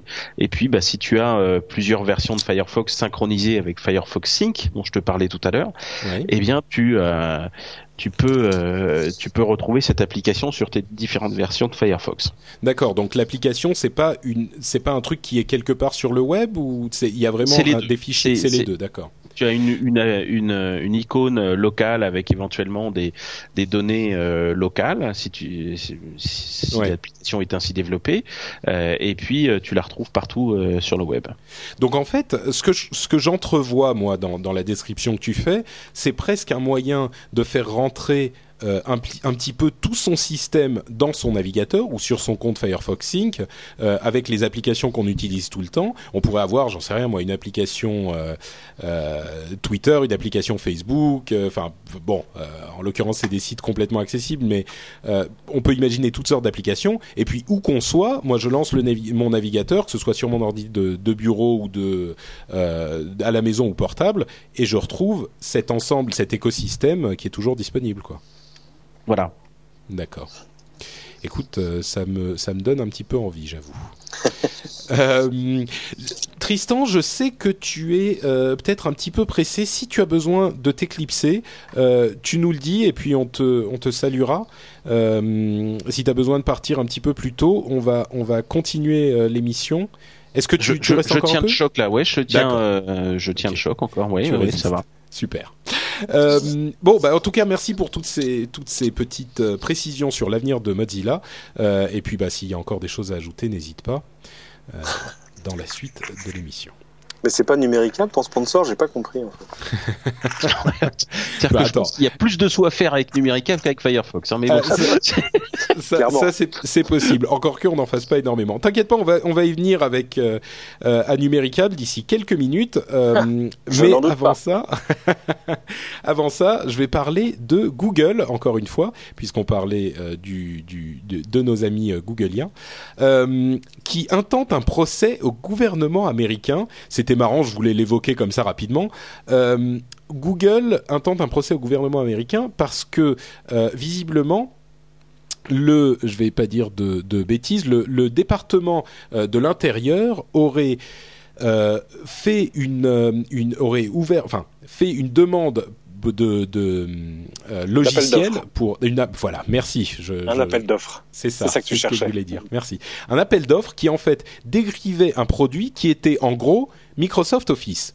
Il y avait certaines choses qui, étaient quasiment en train de décrire euh, euh, Outlook. Et donc Google dit au département américain, c'est totalement anticompétitif parce que euh, nous on pouvait même pas faire notre proposition vu que dans les demandes, euh, il n'était pas allé suffisamment haut dans les niveaux de la demande. Il demandait des, des trucs tellement précis que seul Microsoft Office pouvait répondre à cette demande. Bon, Ça, c'est- ça c'est comme les, c'est comme les appels d'offres dans l'immobilier en Corse. Hein. On veut faire construire une école, mais uniquement si le maçon ça s'appelle Jean-Christophe Philippi, hein, c'est tout. écoute, Voilà, je ça, te, c'est, ça, c'est l'appel d'offres. Voilà. je, te, je te laisse la paternité de cette analyse. Euh, moi, je mais, me mais- mais c'est un, désolidarise. mais c'est un très beau pays. Euh, non, non, de, de- de fait, tu as une villa qui vient de faire boom là, justement. Non, non, mais de, fait, la- l'appel d'offres était rédigé de telle manière que ça pouvait être, euh, ça aurait pu à la rigueur, quelqu'un aurait peut-être pu proposer de l'open office pour voir. Mais, euh, surtout, en fait, Google a estimé que euh, dans ce cas précis, Google Docs aurait pu être compétitif sur, sur l'appel d'offres, sauf que les, fonctions qui étaient demandées étaient tellement spécifiquement celles d'Office que c'était pas possible. Oui, bah, enfin, est-ce que c'est là encore, est-ce qu'il y avait vraiment euh, un- un- une sorte de collusion entre euh, Microsoft et, et le département de l'intérieur et le gouvernement américain Non, je pour pense dire juste machin que c'est le, responsable informatique du, du Voilà. département en question qui s'est qui, qui s'est dit je vais pas me casser la nanette. C'est c'est ce qu'on dit depuis depuis toujours. Euh, Avant on disait ça avec IBM, maintenant avec Microsoft. Personne s'est jamais fait virer pour avoir acheté Microsoft. c'est pas Non, mais faux, c'est ouais. vrai. Non, non, mais c'est sûr. changer, mais bon. Par contre, c'est- c'est sûr. Non, c'est vrai, mais ça aurait quand même été un risque d'aller vers Google, surtout pour un. Enfin. Bon, moi je trouve ça un petit peu, euh, un petit peu limite de la part de Google, mais pourquoi pas à la limite, il faut, faut remuer un petit peu les choses pour espérer qu'elles changent à l'avenir. Et bon, euh, ils font, euh, ils font ce qu'il faut pour ça aussi. Je suis pas certain qu'ils aient gain de cause, mais au moins ils auront Non. posé la question. Bien sûr. C'est déjà ça. Autre chose, bientôt des pubs dans Twitter. Et oui, c'est même pas, Wow, wow, wow. c'est même pas une euh, une euh, une Oh, genre tiens, il y a un ça tweet arrive. de un numéricable là, dis donc. Il arrive, il arrive. Numéricable vous aime. Numéricable est votre ami. Exactement. Non mais complètement. numéricable, c'est bon, mangez-en. Numéricable sait ce qui est bon pour vous. Je pense qu'on va avoir une une petite série de slogans à leur proposer. Mhm. Euh, mais non, effectivement, il va y avoir de la pub dans Twitter. Alors, il y a beaucoup de gens qui pensaient que ça n'arriverait jamais, mais Twitter est en train de faire des tests. Alors, avec un seul partenaire, c'est pas encore partout, mais euh, il commence à y avoir des vrais tweets. Euh, sponsorisés qui vous seraient présentés en fonction de vos amis, de ceux, des gens que vous connaissez, des, des choses que vous faites sur Twitter, peut-être même les, les liens sur lesquels vous cliquez. Donc a Mhm. priori, ça serait orienté vers vos intérêts. Euh, mais je suis sûr qu'il va y avoir des réactions quand même assez violentes. Euh, moi, j'ai toujours dit que, bon, a priori, si c'est bien fait, la pub sur Twitter, pourquoi pas Mais je pense que je serai pas euh, en majorité, enfin, je représenterai pas la majorité des des opinions. hein. Euh, Ça, ça vous- dépend, ça dépend. C'est un peu comme les liens sponsorisés sur Google. C'est-à-dire que ça dépend Ouais. à la fois de la. c'est une question de, de, de, de- comment dire de réglage entre la visibilité et l'intrusion. Euh, on s'est tous, euh, je pense, euh, comment dire, fait au fait que euh, Google met des liens sponsors sur ses pages. Euh, Il y en a, ils sont là, ils prennent pas beaucoup de place. Il faut se souvenir que le comparatif avant, c'était quand même ça ou des bannières, des Ouais. machins qui clignotent et tout. Euh, Tiens d'ailleurs, entre parenthèses, les liens sponsorisés sont, sont maintenant intitulés euh, pub sur euh, Google. C'est plus les liens sponsorisés, c'est ads. Bah au moins on sait de quoi on Au parle. moins c'est clair, oui. Voilà. Mais, euh. Et, et je pense que le- la question sera réglera de la même façon chez Twitter, c'est-à-dire qu'il faut que ce soit assez visible pour que ce soit intéressant pour les annonceurs, mais il faut pas non plus que ça devienne un truc euh, qui, qui prenne qui prenne le pouvoir sur votre timeline. Quoi. Oui, bah c'est sûr que si ça devient le torrent de le torrent de tweets sponsorisés, ça va poser un petit peu des problèmes. hein. Et en même temps, on sait jamais, peut-être que ces pubs vont être tellement pertinentes qu'elles vont devenir de l'information et que ça va être absolument passionnant. Ça, ça serait le rêve. Hein. Peut-être que ça pourrait. Monsieur Nito, vous qui êtes contre la, la, la- vous, Monsieur représentant de la République populaire de Mozilla, anti-capitalisme euh, convaincu, est-ce que vous, vous, vous pensez qu'il qu'il est possible de faire de la pub euh, correctement, ou est-ce que, euh, bon, euh, dans le cas de Twitter, euh, tu fronces plutôt les sourcils quand tu vois ça arriver? Camarades, on vous ment, on vous spolie. On est passé du, du général de Gaulle euh, à autre chose. Non, ça, ça me dérange pas plus que ça en fait. Euh, bon, je j'ai une assez bonne tolérance à la pub. D'ailleurs, j'arrive à visiter les sites web sans voir la publicité, ce qui fait que j'ai même pas mis Flashblock, euh, AdBlock Plus, pardon, dans Ouais. dans, dans Firefox. Par contre, je bloque le, le Flash avec Flashblock parce que c'est juste pas possible quoi. Euh, et parce que c'est trop intrusif. Donc av- avec Twitter, bon, il, il faut voir. Je suis, euh, je suis complètement conscient de, de la difficulté de maintenir un, un système parce que ça a un coût, hein, le coût d'un serveur, bande passante, maintenance, développement, etc. Euh, Il y a des la publicité est une manière de, de faire ça. Euh, Il y a d'autres méthodes. Par exemple, moi, je suis abonné Flickr et j'ai un compte pro, c'est-à-dire que ça me coûte une vingtaine de dollars par an euh, et euh, ça me va très bien. Et en échange de quoi, euh, j'ai pas de publicité, j'ai des pages qui se chargent plus rapidement et j'ai pas de limite d'upload. Donc euh, moi, je suis plutôt quelqu'un qui a tendance à chatroom, mettre la main. En, pardon. Excuse-moi, je t'interromps un tout petit peu. Dans la chatroom, effectivement, Red Sun nous dit euh, compte Twitter Premium pour éviter la pub sur nos timelines. Je vote pour. Oui. Je suis Oui. Ah, curieux de savoir ouais. Combien de gens euh, payeraient pour ça? Euh, personnellement, je suis un utilisateur de Twitter conséquent, mais je suis même pas sûr que je payerais pour. Enfin, ça dépend des pubs, mais bref, pardon, continue. Non, ben c'est exactement ça. hein. Une Mm. version premium, ça m'irait très bien. Euh, ce qui m'irait encore un petit peu plus, c'est quelque chose qui soit décentralisé. Euh, on, on est en fait en train là collectivement de s'engouffrer dans une, une direction qui est euh, qui est ce- celui d'un, enfin celle d'un internet toujours plus centralisé où toutes les vidéos sont sur YouTube, toutes les photos sont sur Flickr, tous les messages instantanés, euh, toutes les timelines euh, sur, sont sur Twitter euh, et tout- toutes les conneries sont sur Facebook. Euh, pardon, je l'ai pas dit. Et, euh, et, et toutes nos recherches et tous nos comptes email sont sur Gmail. Enfin bon, euh, c'est il y a un vrai problème en fait euh, derrière tout ça, c'est que fondamentalement on n'est pas obligé d'aller dans cette direction-là. Et quand on y va, euh, ça pose des ça pose des vrais problèmes en termes de censure. C'est-à-dire que là, on se Ouais. rend pas trop compte, tout va bien. Enfin, il y a des mecs qui sont fait virer de, de Facebook. Euh, alors quand c'est des, des blogueurs grande gueule euh, qui euh, qui hurlent, euh, bah forcément Facebook rouvre le compte. Quand ce sont des gens plus ordinaires, c'est pas le cas et ça se passe beaucoup Mhm. moins bien. C'est pas drôle.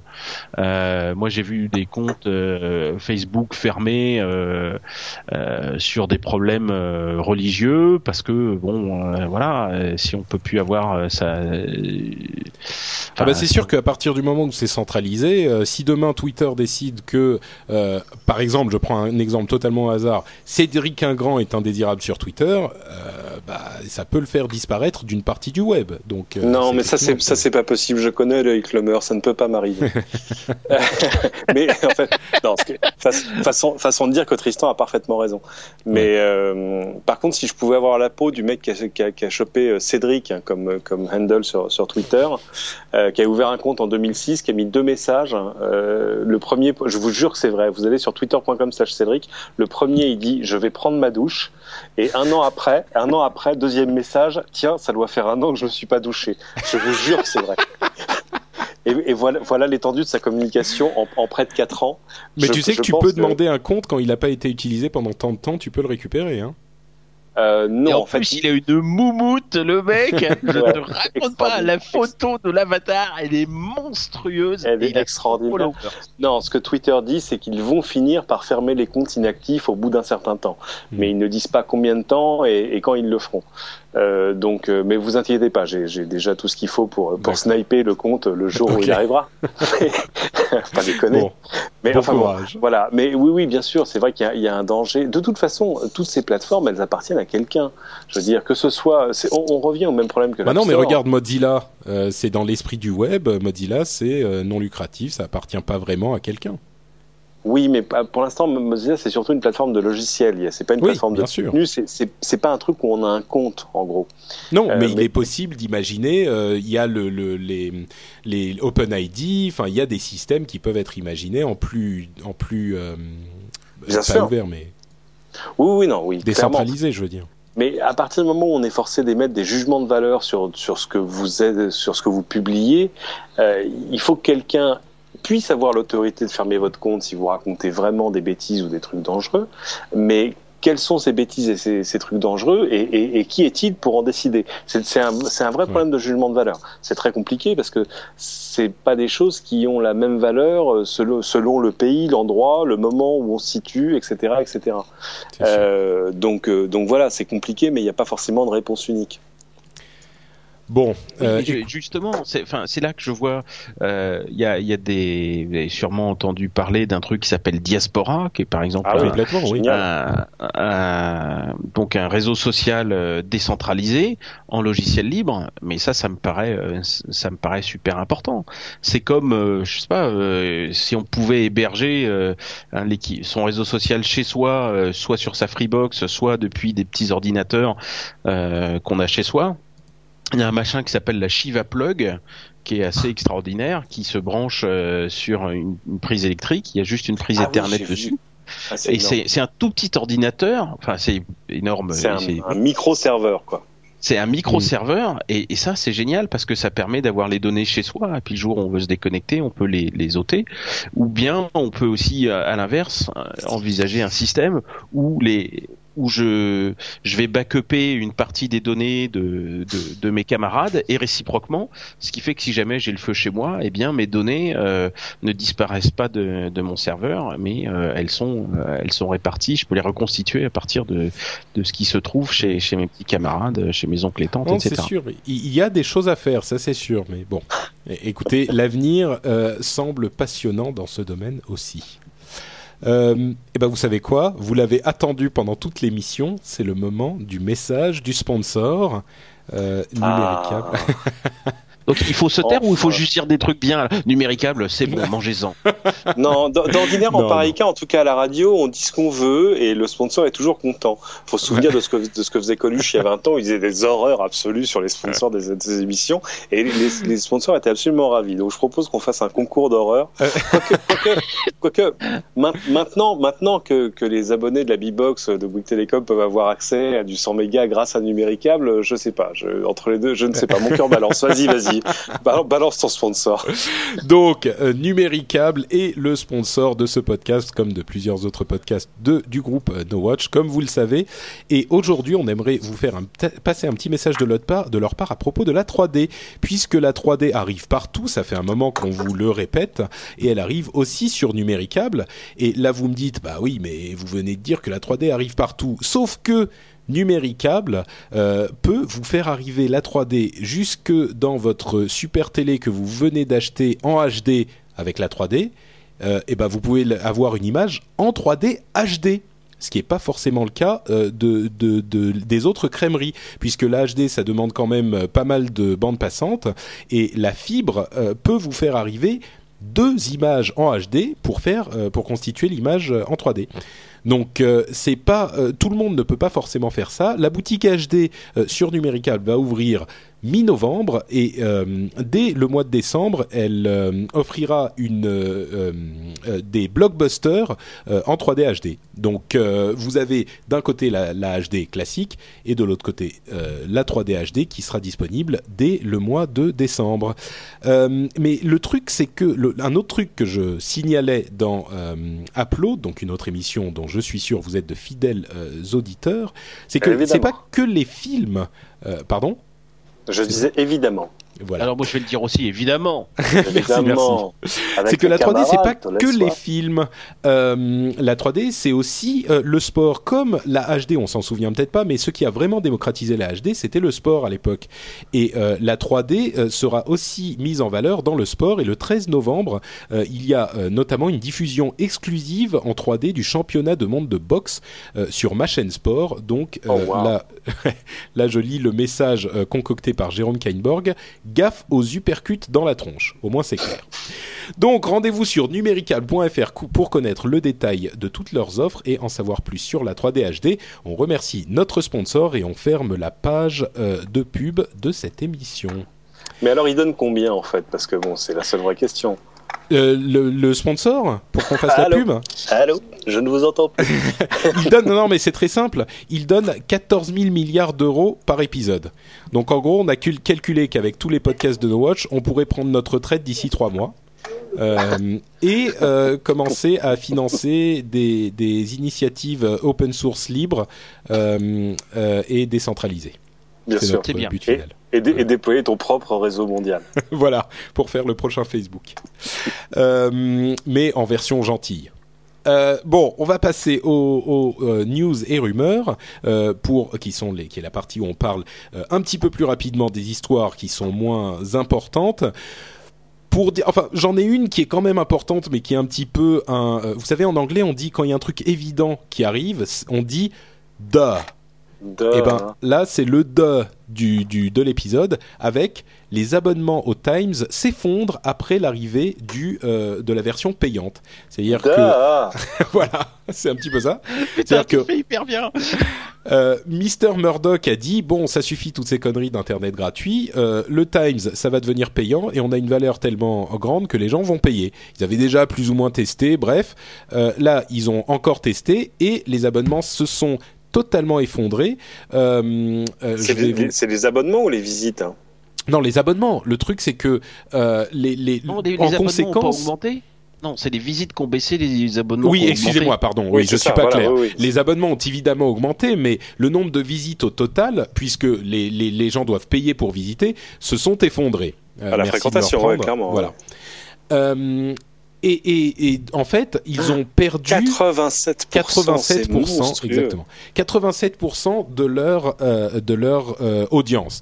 Et alors, on pourrait se dire en fait du, de- de- du premier abord, il vaut peut-être mieux euh, 100 000 personnes qui payent que euh, je sais pas moi, euh, 1 million qui payent pas. Ah, le problème, c'est que le problème, c'est qu'ils vivent aussi avec la pub. Ouais. Donc là, euh, ils ont moins de, de d'audience à proposer à leurs annonceurs. Du coup, la pub euh, fonctionne moins bien aussi, voire plus du tout. Du coup, euh, enfin, on va vous la faire courte. euh, ils sont dans la merde, quoi. Ouais, ah oui, mais attends, excuse-moi. Je me suis planté parce qu'en fait, je disais ça en me disant, oh là là, te rends compte, c'est triste pour le New York Times. C'est pas le New York Times, c'est le Times de Londres. Mais oui, C'est ah, d'accord, c'est moins grave. non, ça va, ça c'est pas très grave. Moi, je lis le Guardian, donc euh, ça va. Mais euh, non, pour le, New- ce serait grave. Enfin, c'est grave entre nous soit dit, parce que ça reste un grand canard de référence. Faut pas déconner, c'est c'est le Figaro anglais, quoi, on va dire. bien sûr. Mais euh, non, non, ça m'aurait vraiment fait mal au cœur. C'était le New York Times. Et le New York Times est en train de suivre le même chemin.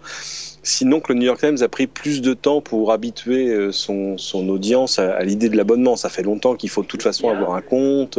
Ah oui, mais je parlais de, de Murdoch. J'ai fait la confusion moi aussi. Ouais. Et tu vois, alors que le New York Ouais. Times, c'est pas Murdoch. Ouais. Dieu nous garde. Euh, Donc, euh, donc oui, donc bref, euh, quand on passe en payant, euh, ça marche pas. Donc, euh, comme on disait, bah, c'est pas ça marche pas parce que euh, il faut il faut faire euh, la comparaison sur leurs revenus.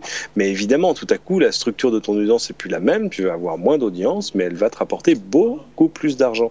Bah, que- c'est eh, c'est pas sûr. Est-ce que la pub, parce que ils ont pas enlevé la pub avec leur truc payant, euh, si la, la pub constitue, enfin c'est comme dans le dans le, le journal en lui-même, il y a de la pub aussi dans le journal que tu achètes. Donc si la pub disparaît, est-ce que la, ça compense le fait d'a- d'avoir des, re- qui regarde, im- imaginons que Facebook devienne payant demain. Euh, ben, combien de gens resteraient sur Facebook? Je sais pas, peut-être 10%, pour- 10% de ceux qui y sont aujourd'hui? C'est pas mal déjà. hein. Même pas, Euh, même disons 5%, ça fait quand même une bonne petite quantité, oui. Bah, et ben, ils gagneraient, ils gagneraient plus d'argent qu'aujourd'hui. Je Aujourd'hui, suis pas les- certain. Il la pub Mais leur, si, leur mais si, mais beaucoup euh, aussi. il suffit de regarder les chiffres. 500 millions d'utilisateurs, entre 500 millions et 1 milliard de dollars de revenus. On dit, waouh, 1 milliard de revenus, c'est 2 dollars par utilisateur, c'est ridicule. C'est rien, c'est, c'est, c'est moins que ce que je donne à mon boulanger, quoi.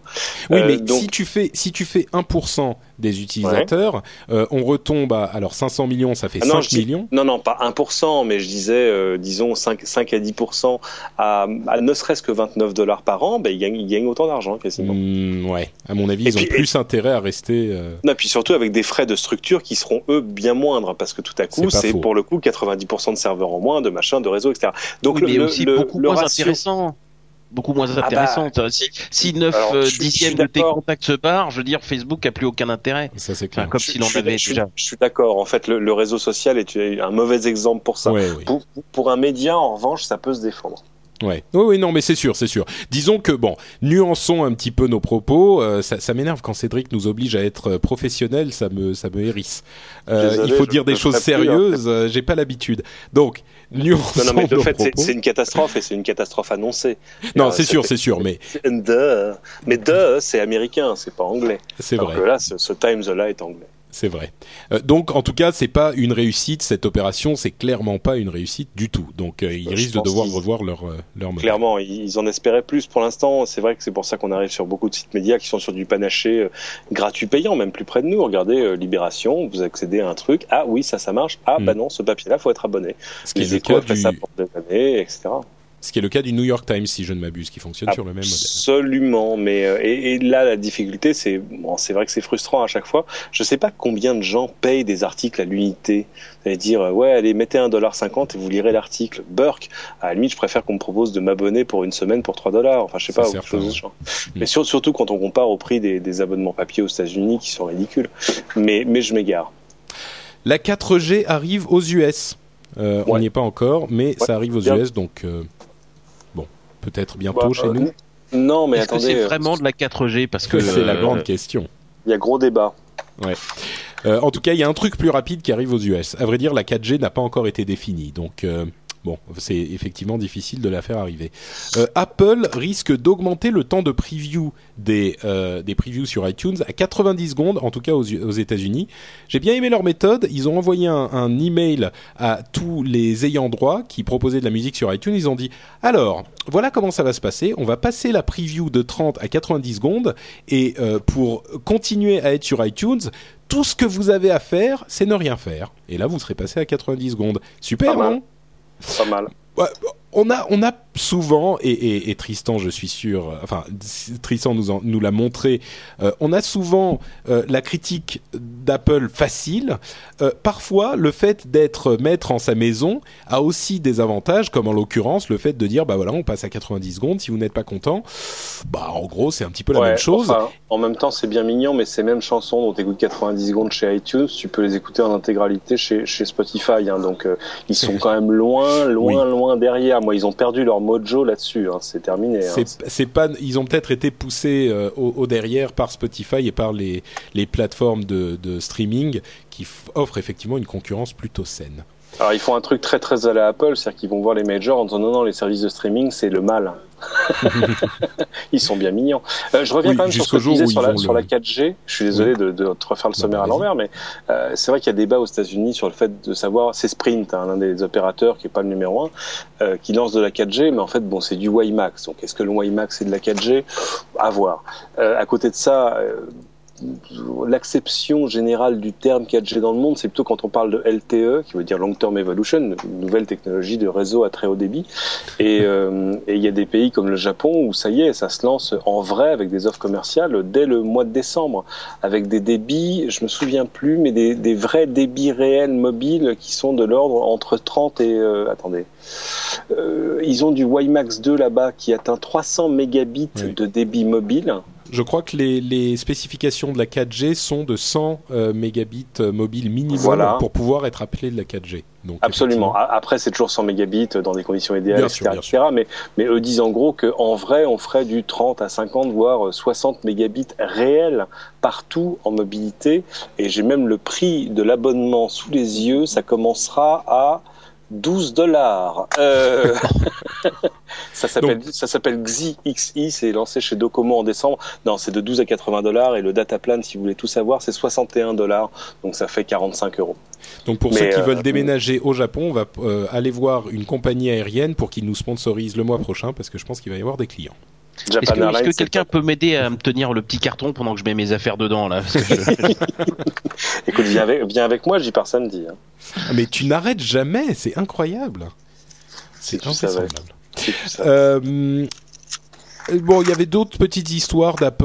euh, vous savez quoi On va, on va, on va sauter tout ça. Euh, Apple veut prépare des choses un petit peu étranges avec la RFID, donc euh, c'est, ah oui, euh, compliqué. oui, c'est, c'est, bon, c'est intéressant quand même. euh, Ils ont Oui, déposé non, non. des. Oui. Ah, bah, la. RFID, vous savez, c'est les, les, les transmissions de données sans contact. Genre, on passe son les- téléphone les- les et puces puis, sans contact. Voilà, on passe son Ouais, téléphone. il y en comme a déjà dans les. Kindle hein, des, des RFID, mais bon. Ah bon Des- Dans les Mais Kindle. Non, mais ça c'est dans la dans la boîte, pas dans le pas dans le boîtier. Non, dans le boîtier. Ah mais pour faire quoi? Bah, je sais pas. Ah oui, je sais ça. pas, mais je vais démonter mon Kindle. Ouais, pour euh, mettre un coup de tournevis dedans. Donc euh, bon, peut-être qu'on pourra acheter euh, acheter des choses directement avec l'iPhone en le passant comme une euh, comme un Navigo. Bon, euh, il y a tellement de brevets que que ça sert même pas de spéculer. On on, on, on en parlera quand ça sera effectivement avéré. Et ben vous savez quoi Euh, Je n'ai même pas préparé la statosphère de Guillaume euh, qui Oh va me. honte. Non, mais c'est honteux. Est-ce que je vais pouvoir la sortir suffisamment vite sur mon vieux vieil ordinateur tout pourri Écoute, Euh, tu, tu la rajouteras au montage. hein, voilà. Ouais, c'est pas grave. De toute plus façon, tôt. pendant ce temps-là, Cédric va nous parler du de numéricable. Tu aimes bien numéricable euh Numéricable, c'est formidable. Euh, J'essaie de trouver des trucs qui riment. Hein, c'est- Ouais, ouais, ouais. c'est- numéricable, c'est de la balle. Non, Non, bon, mais écoutez, eh, je, rajouterai je au vais- montage. Je vais dire un truc. Je vais dire un truc très vrai sur Numéricable. Il fut un temps où même pas en rêve j'aurais j'aurais envisagé de m'abonner chez Numéricable, mais même pas en rêve, même pas dans mes dans mes pires cauchemars euh, éveillés. Et, et là aujourd'hui, hmm, je réfléchis. Ah, monsieur, monsieur va quitter la maison mère euh, Bouygues? Pas du tout, pas du tout. Pour l'instant, Ah, je, je- on je- va être d'une transparence absolue. Je suis chez Neuf. Ah merde, j'allais j'allais dire Cédric Ingrand de Bouygues de TF1, euh, première nouvelle euh, sur les tous les quotidiens. Je suis, Euh, je, suis chez en- Numéricable. je suis en- je suis employé dans cette Ouais. maison, mais je suis pas non plus forcé d'habiter une maison Bouygues. Hein. Non, pas... Il faut, Euh, il faut bien que je fasse euh, mon sensationnalisme, Cédric. Eh ben, Absolument. Euh, même si, pour tout dire, le, le patron de l'activité fournisseur d'accès chez Bouygues Télécom, je le connais bien. Avant, il était dans cette maison. Enfin, c'est un peu compliqué. Évidemment, le jour, où ils ont, le jour où ils ont ouvert des offres là-bas, il m'a dit allez, reviens dans la famille. Enfin, voilà. Mais euh, voilà, il fut un temps où Numéricable, ça aurait été même pas en rêve, parce qu'on se souvient tous des histoires de de machin, etc. C'est Catastrophique. Euh, et aujourd'hui, tout à coup, je regarde les tests de qualité de service qui sont faits euh, à droite et à gauche, euh, chez notre ami Jean-Michel Planche, entre autres, etc. Je regarde bah, ce qu'on qu'on en dit dans la presse et, et je pense que tout à coup, ils se sont mis vraiment à faire le job. quoi. Ouais, oui, ah bah ça. Alors après, il y a des gens qui préfèrent un terminal plutôt qu'un autre, et puis il y a des questions de, de géographie qui sont pas forcément simples. Et puis je me suis aperçu que j'étais. En fait, mon, mon problème en ADSL, c'est que j'habite juste de l'autre côté du périphérique, euh, c'est-à-dire du mauvais côté du périphérique, et, et que Tu habites tout coup, Paris donc- Non, non, non, non, non. Elle est bonne. Elle était pas Elle mal, est bonne. ah bon, Elle est t'as très quitté bien. Neuilly non, j'ai jamais habité Neuilly. Euh, bon, moi, j'ai toujours été 9-4 Power, tout ça, quoi. Mais euh, et quand on passe le périphérique, et ben tout à coup la vie change. Parce qu'on a- est-ce que tu n'a plus 20 mégabits, on a 4 mégabits. Ah oui, effectivement, c'est. Si, Ouh là là, que mon co- pauvre, parce que- tu as parce- 4 parce- mégabits Je suis à 5 mégabits pour tout le dire. Ah ouais, ça, ça Mais pique un peu. fait hein. le, le test d'éligibilité à la fibre Ah, pour avoir tes 100 mégabits Eh ouais, mais apparemment, je, ne- je le fais tous les soirs en rentrant. D'accord. Et apparemment, je ne serai éligible qu'à 30 mégabits. Mais bon, je pense que maintenant que tu as des amis chez Numéricable, tout ça va s'arranger. Enfin, Ouais. je compte sur toi. ouais, écoute, enfin déjà passer de 4 à, à 30, à mon avis, ça va un peu te changer la vie quand même. Ah non, maintenant c'est donc sans chez ou, maintenant Numéricable. c'est sans ou rien. Je suis désolé, Ah c'est oui, ridicule. Quand je reviens du Japon où là-bas pour le prix ils ont 1 gigabit et attention parce que attends 1 gigabit synchrone et 1 Ah oui, donc ça veut dire en, en upload aussi, ouais. un gigabit synchrone quand on prend le vent devant son écran ça pique les yeux quoi. Vous avez quand même des larmes qui et t'imagines. Moi je voudrais voir juste un gigabit synchrone juste comme ça pour voir. Écoute, on y arrivera un jour. J'explique, Euh, un gigabit synchrone, c'est un gigabit dans chaque sens. Pas juste dans le sens de ce que vous téléchargez, mais Donc- dans le sens que vous envoyez aussi. Là, tout à coup, la vision de, de Tristan sur, on pourra un jour tous avoir des micro-serveurs chez soi pour avoir son propre petit bout de son réseau social, bah là, facile. Ah bah ça c'est sûr que là pour le coup on revient sur un- un- une question un petit peu sérieuse. Euh, ça change complètement la nature même du net. Le jour où tout le monde peut euh, uploader aussi vite que euh, ils peuvent downloader, ça change complètement l'utilisation et le concept du net. Absolument. Le Ouais. premier vrai changement, c'était ça. C'était le câble ADSL, c'est-à-dire la connexion constante, où il n'y a pas besoin de raccrocher, décrocher quand vous avez un coup de fil à passer. Euh, je pense que la deuxième révolution, ce sera, ce sera ça, ce qui viendra avec le Mm. débit, ou même au-delà de ton réseau social, tu pourras même avoir ton petit YouTube à la maison. Bon, euh, bah écoutez, donc je vais donc euh, insérer la statosphère de Guillaume dans 3, 2, 1. Salut à tous, cela n'a pas dû vous échapper si vous suivez la scène blog high-tech américaine. AOL, l'ancienne division de Time Warner, s'est offert TechCrunch le 28 septembre dernier. Fondée en 2005 par Mike Harrington, TechCrunch allait rapidement s'imposer pour sa couverture de l'actualité des startups comme un des sites les plus influents de la Silicon Valley. AOL, qui s'était déjà emparé du blog Engadget, renforce ainsi son portefeuille de sites.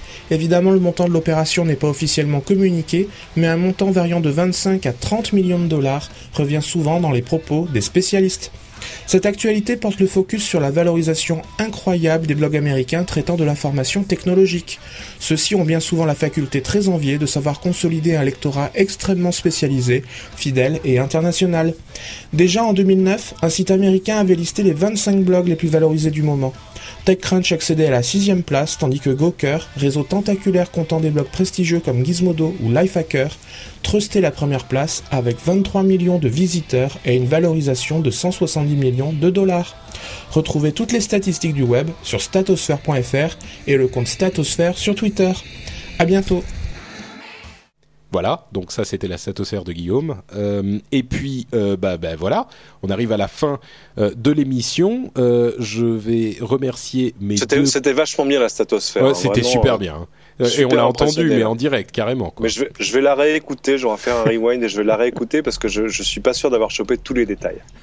Ouais, tu vois, le, le silence qui suit la statosphère est encore de la, statosphère. tu vois, Exactement. Ah bah ça, c'est le, le temps de reprendre ton souffle, hein, parce que forcément, ah, waouh, Ouais, ça, ça, ça, ça calme. ça, ça envoie du bois de chêne hein, quand même. Merci Guillaume. Du quoi? Du bois de chêne. Ah d'accord. J'ai entendu du Watchen, je me suis dit, mais... Ah, non, non, euh, euh, Chouchen Alors, euh, donc étais, mais vous me, vous me perturbez totalement. Euh, oui, donc on finit l'émission. Euh, merci à vous deux d'avoir été là. Est-ce que vous pouvez dire à nos, à nos merveilleux auditeurs où ils peuvent vous retrouver quand ils, ils ne vous écoutent pas sur le rendez-vous tech Cédric en premier? Euh, bah, dans plein écran sur LCI, toutes les semaines à 14h10 euh, le samedi. C'est la première diff, mais il y en a 7, il y en a tout. Bon, bref. Euh, mais de toute façon, vous tapez plein écran maintenant dans Google et ça y est, j'ai même passé pleinécran.fr qui n'a rien à voir. Et les explications, je vous jure que quand vous tapez plein écran sur Google, tapez sur, tombez sur la liste des podcasts, les archives des podcasts de plein écran et derrière, il y a une explication sur comment passer mon Firefox en plein écran. Je vous jure que c'est vrai. Et sinon, euh, sur Twitter, twitter.com slash c un grand C-I-N-G-R-N-D. Voilà. Je viens de faire le test et effectivement, euh, Ah oui, et si, si, et, dans, et toutes les semaines dans, dans la, la French Connection sur LCI Radio, la dernière avec Pascal Nègre vaut son pesant de cacahuètes. là, j'ai pas encore eu le temps de l'écouter. Euh, Fais-nous une mini preview, euh, donne-nous-le à la bouche. La preview, c'est que Pascal Nègre est devenu gentil. Je ne sais pas comment vous dire ça autrement. Euh, mais, pour ceux qui ne savent pas, qui est Pascal Nègre? Ah oui, c'est pour, ah, pour ceux qui viennent de sortir de, de, de devant des, des geôles talibans. Oui, non mais Euh, je, Pascal je Nègre, pense- c'est le patron, d'Universal Music, euh, qui est euh, voilà, qui est aussi qui est, qui est un porte-parole de l'industrie du disque, euh, et, et qui là vient de faire un bouquin qui finalement est pas inintéressant, qui s'appelle Sans contrefaçon parce que ça l'obsède aussi, mais aussi parce que c'est quand même le producteur de de, de Mylène Farmer. Euh, et euh, du coup, il passe pas la moitié du bouquin à parler d'Adopi. Le bouquin est pas inintéressant sur l'économie de la musique. Enfin bon, il essaie de de- d'expliquer ce que c'est que le métier du producteur. Euh, donc comme, comme je lui dis, moi, il y a, y a des choses sur lesquelles on n'est pas d'accord, mais, mais au moins, je lui reconnais euh, le courage physique de, de jamais euh, se détourner du débat, quoi. Il refuse pas Oui. le débat, ce qui, est, ce, qui est, ce qui est assez intéressant. Mais évidemment, l'émission qu'on a fait là, vous avez quoi Une qu'on a fait avec lui il y a deux ans, en plein débat sur Adopi. Et là, je vous promets que rechercher là dans les archives, waouh, c'était c'était très très chaud. Mais du coup, là, il était presque gentil, donc nous aussi, on était presque gentils. Donc, euh, donc je me suis pris des mails en disant ça y est, vous êtes vendu à Universal. Je dis mais non, mais il, est gentil. Je- Qu'est-ce que vous voulez que je dise? Voilà, bon, sur- c'est rigolo, je vous la, je vous la recommande. sur la French Connection, vous trouvez ça aussi dans iTunes. Ouais. Euh, Tristan, Non, non, pas dans, malheureux, désolé, je suis censé t'arrêter, malheureusement, pas Non. dans iTunes, mais vous cherchez ça sur lciradio.fr, parce que on, on- les podcasts de LCI Radio ne sont pas encore sur iTunes, je sais, je Oh. sais. On y travaille, on y travaille. je suis euh, horrifié. Flabbergasted.